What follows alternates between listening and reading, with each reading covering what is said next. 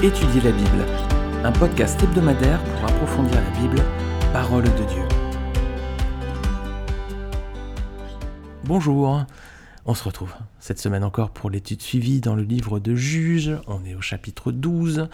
On est avec un personnage qui s'appelle Jephthé. Alors, il va se retrouver face à l'opposition de la tribu voisine d'Éphraïm. Alors, il va leur faire une réponse qui va provoquer un conflit entre les deux clans. Alors c'est une guerre qui aurait peut-être pu être évitée si Jephthé avait eu peut-être une autre attitude. On va voir tout ça, donc juge 12, et on va relire versets 1 et 7. On avait déjà traité ces versets la semaine dernière, mais on va regarder un autre aspect. Juge 12, versets 1 à 7. Les hommes d'Éphraïm se rassemblèrent, partirent pour le nord et dirent à Jephthé Pourquoi es-tu allé combattre les fils d'Amon sans nous avoir appelés à marcher avec toi? Nous voulons incendier ta maison et te brûler avec elle. Jephthé leur répondit Nous avons eu de grandes contestations, moi et mon peuple, avec les fils d'Amon. Et quand je vous ai appelés, vous ne m'avez pas délivré de leurs mains. Voyant que vous ne veniez pas à mon secours, j'ai exposé ma vie et j'ai marché contre les fils d'Amon. L'Éternel les a livrés entre mes mains. Pourquoi donc aujourd'hui montez-vous contre moi pour me faire la guerre? Jephthé rassembla tous les hommes de Galade et livra bataille à Éphraïm. Les hommes de Galade battirent Éphraïm parce que les Éphraïmites disaient Vous êtes des fugitifs d'Éphraïm. Galade est au milieu d'Éphraïm, au milieu de Manassé. Galade s'empara des guets du Jourdain du côté d'Éphraïm, et quand l'un des fuyards d'Éphraïm disait Laissez-moi passer, les hommes de Galade lui demandaient Es-tu Éphraïmite? Il répondait non. Il lui disait alors Eh bien, dis Chibolette. Et il disait Cibolette, car il ne pouvait pas bien prononcer. Sur quoi les hommes de Galade le saisissaient et l'égorgeaient près des guets du Jourdain. Il périt en ce temps-là quarante-deux mille hommes d'Éphraïm. Jephthé fut juge en Israël pendant six ans, puis Jephthé de Galadite mourut et fut enterré dans l'une des villes de Galade. Alors on avait vu dans l'épisode de podcast précédent donc que était une tribu rebelle et contestataire. Et c'était pas effectivement la première fois qu'Ephraim avait un tel comportement face à ses frères. Ils avaient déjà été virulents à deux reprises, avec Josué tout d'abord, hein, lorsque euh, Josué avait partagé le pays promis, c'était dans Josué 17, versets 14 à 18. Ensuite, c'était avec Gédéon, hein, lorsque Gédéon avait remporté une victoire contre Madian, Juge 8, versets 1 à 3 et cette fois donc ils s'en prennent à Josué pour les mêmes motifs que face à Gédéon. Alors ici on assiste à une querelle au sein du peuple de Dieu, les amis, on est dans le, c'est le peuple de Dieu, c'est Israël, et il y a une querelle, un conflit fratricide en son sein. Imaginez aujourd'hui si cela avait lieu au sein d'une église. Le peuple de Dieu aujourd'hui, c'est l'église. Imaginez ce type de conflit dans l'église. Des frères qui viendraient et puis qui voudraient chercher querelle à d'autres frères en leur disant par exemple vous avez été évangélisés sans nous, nous allons vous brûler, vous et vos maisons. Ce serait absurde, non? Et si on extrapole, c'est un peu ça, quoi. Alors ça paraît tellement absurde quand on le dit comme ça, mais pourtant les amis, est-ce qu'il n'y a pas parfois parmi nous ce type de conflit dans les églises? Pour des raisons qui sont futiles finalement? Est-ce qu'on parfois il n'y a pas des conflits, il n'y a pas des oppositions entre frères pour des raisons qui sont vraiment secondaires, pas vraiment spirituelles? Est-ce que c'est pas plutôt conduit par l'orgueil et la jalousie bien souvent? Alors voilà ce que dit le célèbre commentateur chrétien Matthew Henry, alors 1662-1714, hein, c'est pas un contemporain, mais ses commentaires sont vraiment euh, très édifiants, et voilà ce qu'il dit sur ce passage.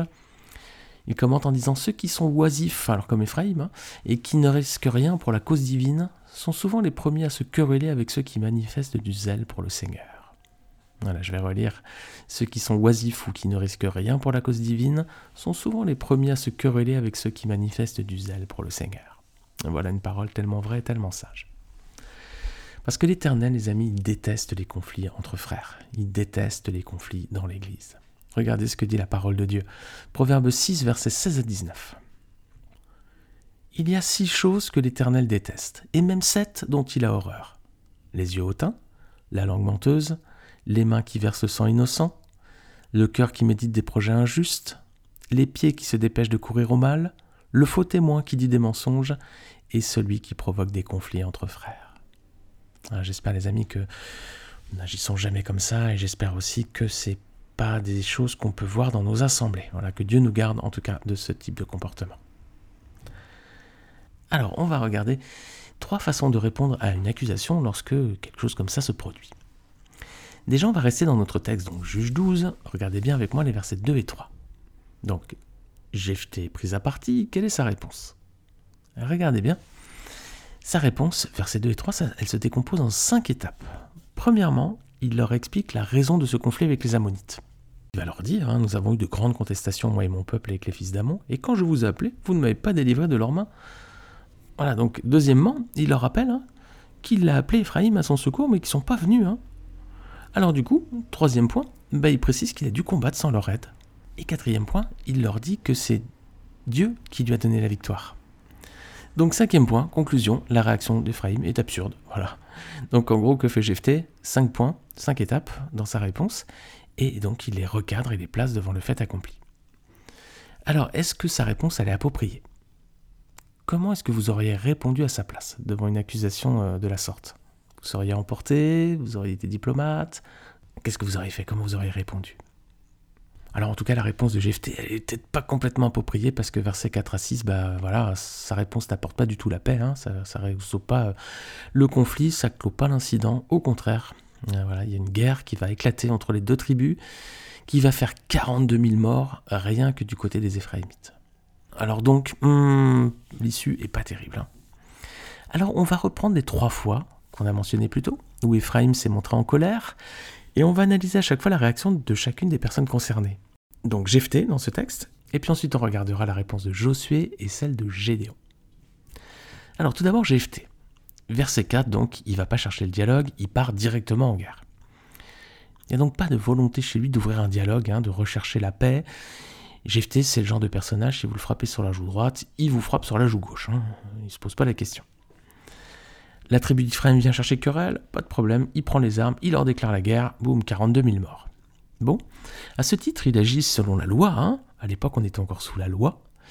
Et finalement, c'est la façon logique d'agir. Hein. Regardez Deutéronome 19, 21. Tu ne jetteras aucun regard de pitié, œil pour œil, dent pour dent, main pour main, pied pour pied. Bon, on t'attaque, tu réponds, hein, euh, et voilà. Et résultat, bah voilà, 42 000 morts, hein, rien que pour la tribu d'Ephraim. La guerre, les amis, c'est toujours la pire des réponses lorsqu'un différent éclate. C'est vraiment toujours la pire des réponses. Maintenant qu'on a du recul, regardez les deux dernières guerres mondiales. Combien de millions de morts? Et pourquoi faire au final? Parce qu'un pays voulait envahir l'autre. Bon, deux fois, deux guerres, plusieurs millions de morts, et résultat final, les frontières sont restées les mêmes, la France est restée française. À quoi ça servait? À Pourquoi sont morts ces millions de personnes? Pour rien du tout. Alors, Jephthé, ben voilà, on a ce personnage, alors lui, hein, on l'attaque, il part en guerre. C'est un personnage au caractère, au tempérament colérique. Voilà. C'est le genre de personne qui répond immédiatement sans chercher la conciliation. Alors Jésus va aller plus loin. Il va reprendre les termes de la loi qu'on a lus, œil pour œil, hein, dent pour dent, mais il va expliquer quelle attitude on doit avoir aujourd'hui. Autrefois du temps d'Israël, dans l'Ancien Testament, on était sous la loi, il y avait une loi qu'il fallait respecter. Les hommes, n'étant pas purs ni saints, n'ont jamais pu la respecter entièrement. Alors, Jésus est venu régler ce problème, il est venu régler le compte du péché, il est venu mourir sur la croix pour nous, et dorénavant, maintenant que Jésus est mort pour nous sur la croix, qu'il est ressuscité, nous ne sommes plus sous la loi, nous sommes sous la grâce. Et voilà comment Jésus nous dit d'agir sous la grâce. Matthieu 5, versets 43 à 48. Le Seigneur nous dit, vous avez appris qu'il était dit, tu aimeras ton prochain et tu détesteras ton ennemi. Mais moi je vous dis, aimez vos ennemis, bénissez ceux qui vous maudissent, faites du bien ceux qui vous détestent, et priez pour ceux qui vous maltraitent et qui vous persécutent, afin d'être les fils de votre Père céleste. En effet, il fait lever son soleil sur les méchants et sur les bons, et il fait pleuvoir sur les justes et sur les injustes. Si vous aimez ceux qui vous aiment, quelle récompense méritez-vous? Les collecteurs d'impôts n'agissent-ils pas de même Et si vous saluez seulement vos frères, que faites-vous d'extraordinaire? Les membres des autres peuples n'agissent-ils pas de même Soyez donc parfaits comme votre Père céleste est parfait. Alors, voilà ce que le Seigneur nous dit. Nous devons donc aimer nos ennemis, les bénir, leur faire du bien et prier pour eux. Et Jésus ne fait pas que le dire, il nous a clairement montré la voie, les amis. Nous aussi, on était ennemis de Dieu. On était ses ennemis. Nous aussi, on était ennemis de Dieu parce qu'on l'avait offensé avec nos péchés, avec nos fautes à répétition. Et souvent, on a péché consciemment, on savait très bien qu'on faisait le mal, mais on l'a fait quand même. Alors Jésus aurait pu nous regarder et nous maudire. Mais il nous a regardés, il nous a aimés, et il a accepté de venir mourir sur la croix à notre place. On était ses ennemis, il nous a traités comme ses amis. Regardez ce que dit le Seigneur dans Jean 15, versets 13 à 14. Il n'y a pas de plus grand amour que de donner sa vie pour ses amis. Vous êtes mes amis si vous faites ce que je vous commande. Quel passage merveilleux. Merci Seigneur d'avoir donné ta vie pour nous et de nous avoir aimés malgré nos comportements, nos attitudes, nos fautes à répétition et nos fautes volontaires. Nous savions souvent, bien souvent, que nous faisions le mal et nous l'avons quand même fait volontairement. Merci Seigneur de ne pas nous avoir tenu compte de cette attitude et de nos fautes et de nous avoir tellement aimés que tu es mort pour nous. Nous avons un merveilleux Seigneur, les amis. Alors ça c'est la première méthode, les amis, la méthode GFT, la méthode colérique. Voilà. On vient m'attaquer, je réponds, je prends les armes et je rentre dedans. Bon. On va regarder une deuxième méthode, c'est celle de Josué. C'est à l'époque donc du partage du pays promis, donc Josué partage le pays, il y a Éphraïm qui vient, qui vient revendiquer une plus grande part du territoire. On va regarder la réponse du successeur de Moïse, Josué. Regardez, Josué 17, versets 14 à 18. On va prendre ces versets point par point, vous allez voir que la méthode de Josué est habile, hein, elle, est, vraiment empreinte de sagesse, on va regarder pourquoi. Alors, donc Josué 17, on commence au verset 14. Éphraïm va réclamer un plus grand héritage, et ils avancent un argument. Ils sont un peuple nombreux, regardez. Les fils de Joseph parlèrent à Josué et dirent Pourquoi nous as-tu donné un héritage, un seul lot, une seule part, tandis que nous formons un peuple nombreux et que l'Éternel nous a bénis jusqu'à présent? Alors voilà, ils ont un argument, donc on est un peuple nombreux, on a besoin d'une part supplémentaire. Alors, verset 15, quelle est la réponse de Josué? Regardez. Josué leur dit Si vous êtes un peuple nombreux, montez à la forêt, et vous l'abattrez pour vous y faire de la place dans le pays des Phérésiens des Réphaïm, puisque la montagne d'Éphraïm est trop étroite pour vous. Alors qu'est-ce qu'il fait? Il reprend leur argument et le retourne contre eux. Comme ils sont nombreux, bah, ils vont pouvoir prendre possession des forêts sur le territoire des Phérésiens des Réphaïm. Voilà. Comme ils sont si nombreux, ils vont pouvoir prendre ces territoires. Voilà, c'est une manœuvre habile. Hein. Josué gère la situation calmement, hein, avec flegme. Voilà.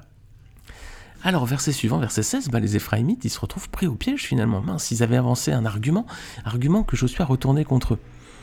On est très nombreux, donc il nous faut un territoire supplémentaire. Et Josué leur répond Eh ben, si vous êtes très nombreux, vous allez pouvoir prendre possession de la forêt aussi. Alors, donc, verset 16, les Éphraïmites se retrouvent pris au piège et ils sont contraints de dévoiler leur vrai motif. Voilà. Regardez bien. C'est quoi? Les fils de Joseph dirent La montagne ne nous suffira pas, et il y a des chars de fer chez tous les Cananéens qui habitent la vallée, chez ceux qui sont à Beth-Shean et dans les villes de son ressort, et chez ceux qui sont dans la vallée de. Voilà, maintenant on connaît leur vrai motif. Ils ont peur en fait de combattre les chars des peuples alentours. Où est leur foi en Dieu, les amis? Dieu leur a déjà donné à tous, à tout Israël, des victoires éclatantes déjà depuis leur entrée en Canaan, et même avant d'entrer sur le territoire du pays promis. Où est leur foi en Dieu? Clairement. Là, voilà, Josué les a contraints à montrer vraiment leur vrai profil. Alors, verset suivant, 17 à 18, voilà, Josué les a contrés. Alors, il ne va pas chercher à ménager la chèvre et le chou, il va rester ferme. Regardez bien. Josué dit à la maison de Joseph, à Ephraim et à Manassé Vous êtes un peuple nombreux, et votre force est grande. Vous n'aurez pas un simple lot, mais vous aurez la montagne, car c'est une forêt que vous abattrez et dont les issues seront à vous. Et vous chasserez les Cananéens, malgré leur fer de char et malgré leur force.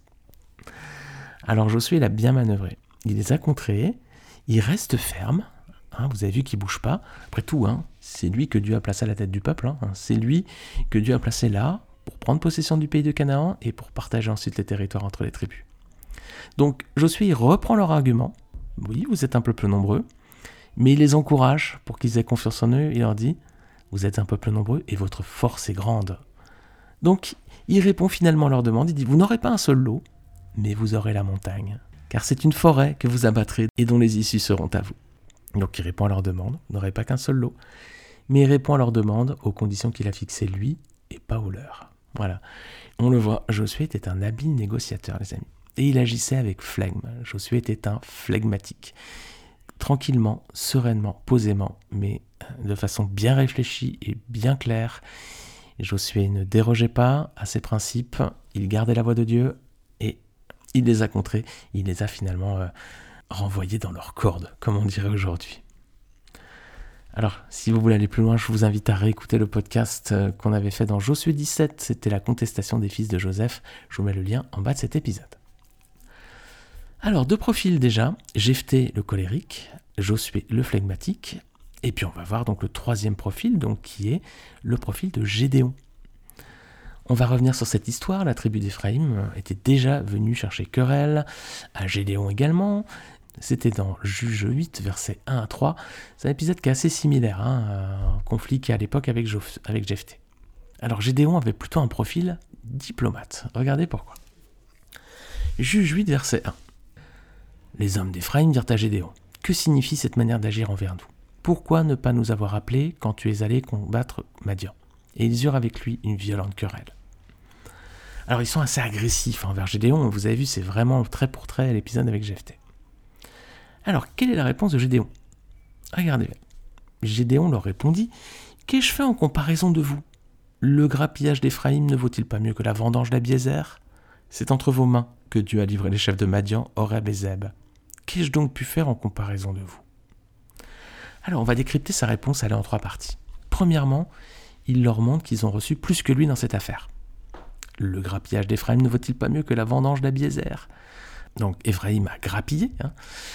mais euh, Abiézer a vendangé. Abiézer c'est Gédéon en fait, hein. Gédéon était de la famille d'Abiézer, juge 6 verset 11. Donc Gédéon et sa famille c'était une vendange, mais Éphraïm ils ont juste grappillé, mais ils ont eu plus finalement. Voilà. Deuxième partie, il leur montre que ce sont eux qui ont eu plus finalement parce qu'ils ont reçu la gloire de remporter la victoire sur les deux chefs ennemis. Hein. c'est entre vos mains que Dieu a livré les chefs de Madian, Horeb et Zeb. Eh oui, c'est eux qui les avaient capturés, c'est eux qui avaient exécuté les deux rois au final. Juge 7, verset 25. Donc au final, que fait Gédéon? Ben, Il leur montre qu'ils ont reçu plus que lui, que c'est eux qui ont eu la gloire de tuer les deux chefs ennemis, et donc c'est les grands gagnants de la bataille. Voilà ce qu'il leur dit. Qu'ai-je donc pu faire en comparaison de vous? Alors dans une autre traduction, Bible en français courant, on lit Je n'ai rien réussi de comparable. Voilà. Donc au final, il leur démontre que ceux qui sont vraiment les grands vainqueurs dans cette histoire, c'est pas Gédéon et sa famille, c'est Éphraïm. Alors quel est l'effet de cette réponse sur eux, justement, sur les Éphraïmites? Bah, Verset 3, regardez. Lorsqu'il eut ainsi parlé, leur colère contre lui s'apaisa. Voilà les amis, la façon de répondre de Gédéon, ça a permis d'éviter un conflit avec Éphraïm, tout simplement en leur montrant ce qu'ils avaient gagné et en parlant tranquillement sans heurts. Lisez avec moi ce verset dans Proverbe 15, verset 1. Une réponse douce détourne la fureur, mais la parole blessante excite la colère. Voilà. Le simple fait de parler calmement, ça peut résoudre beaucoup de choses, les amis. Alors, en résumé, on vient de voir trois conflits provoqués par la tribu d'Éphraïm et trois réponses différentes avec des conséquences différentes. Et on va se poser la question, qui est le titre de ce podcast, quel type de chrétien êtes-vous? Alors, il y a le chrétien colérique, Hein, comme Jephthé. Il y a un problème qui se présente. Boum, allez hop, je réponds immédiatement et je règle un conflit par un autre conflit. Voilà, je vais à la bataille, je vais au front, direct, j'enclenche les hostilités. Ça, c'est la méthode colérique du chrétien colérique. Ensuite, la deuxième approche, ce serait celle du chrétien flegmatique. Voilà, comme Josué. Hein. Il prend les arguments, hop, il les retourne contre les personnes qui finalement n'ont plus qu'à se taire. Il les met devant le fait accompli. Avec calme, avec douceur, mais avec fermeté. Chrétien flegmatique. Et puis la troisième méthode, bah, ce serait la méthode diplomatique, comme Gédéon, qui a répondu sans s'emporter, et un conflit a été évité. Alors, quel type de chrétien vous êtes, les amis? Est-ce que vous êtes un chrétien colérique, comme Jephthé, flegmatique, comme Josué, ou diplomatique, diplomate, comme Gédéon alors, dites-vous comment vous auriez agi hein, à la place de chacun de ces personnages, et ça vous permettra de vous positionner. En tout cas, chers amis, quelles que soient les circonstances, la parole de Dieu nous invite toujours, toujours à avoir la maîtrise de nous-mêmes. Voilà. Ce que le Seigneur nous demande, c'est d'avoir le contrôle sur nous, de marcher par l'Esprit, toujours avec un cœur pur. Regardez avec moi pour finir. Galates 5, versets 22 à 26. Mais le fruit de l'Esprit, c'est l'amour, la joie, la paix, la patience, la bonté, la bienveillance, la foi, la douceur, la maîtrise de soi. La loi n'est pas contre ces choses.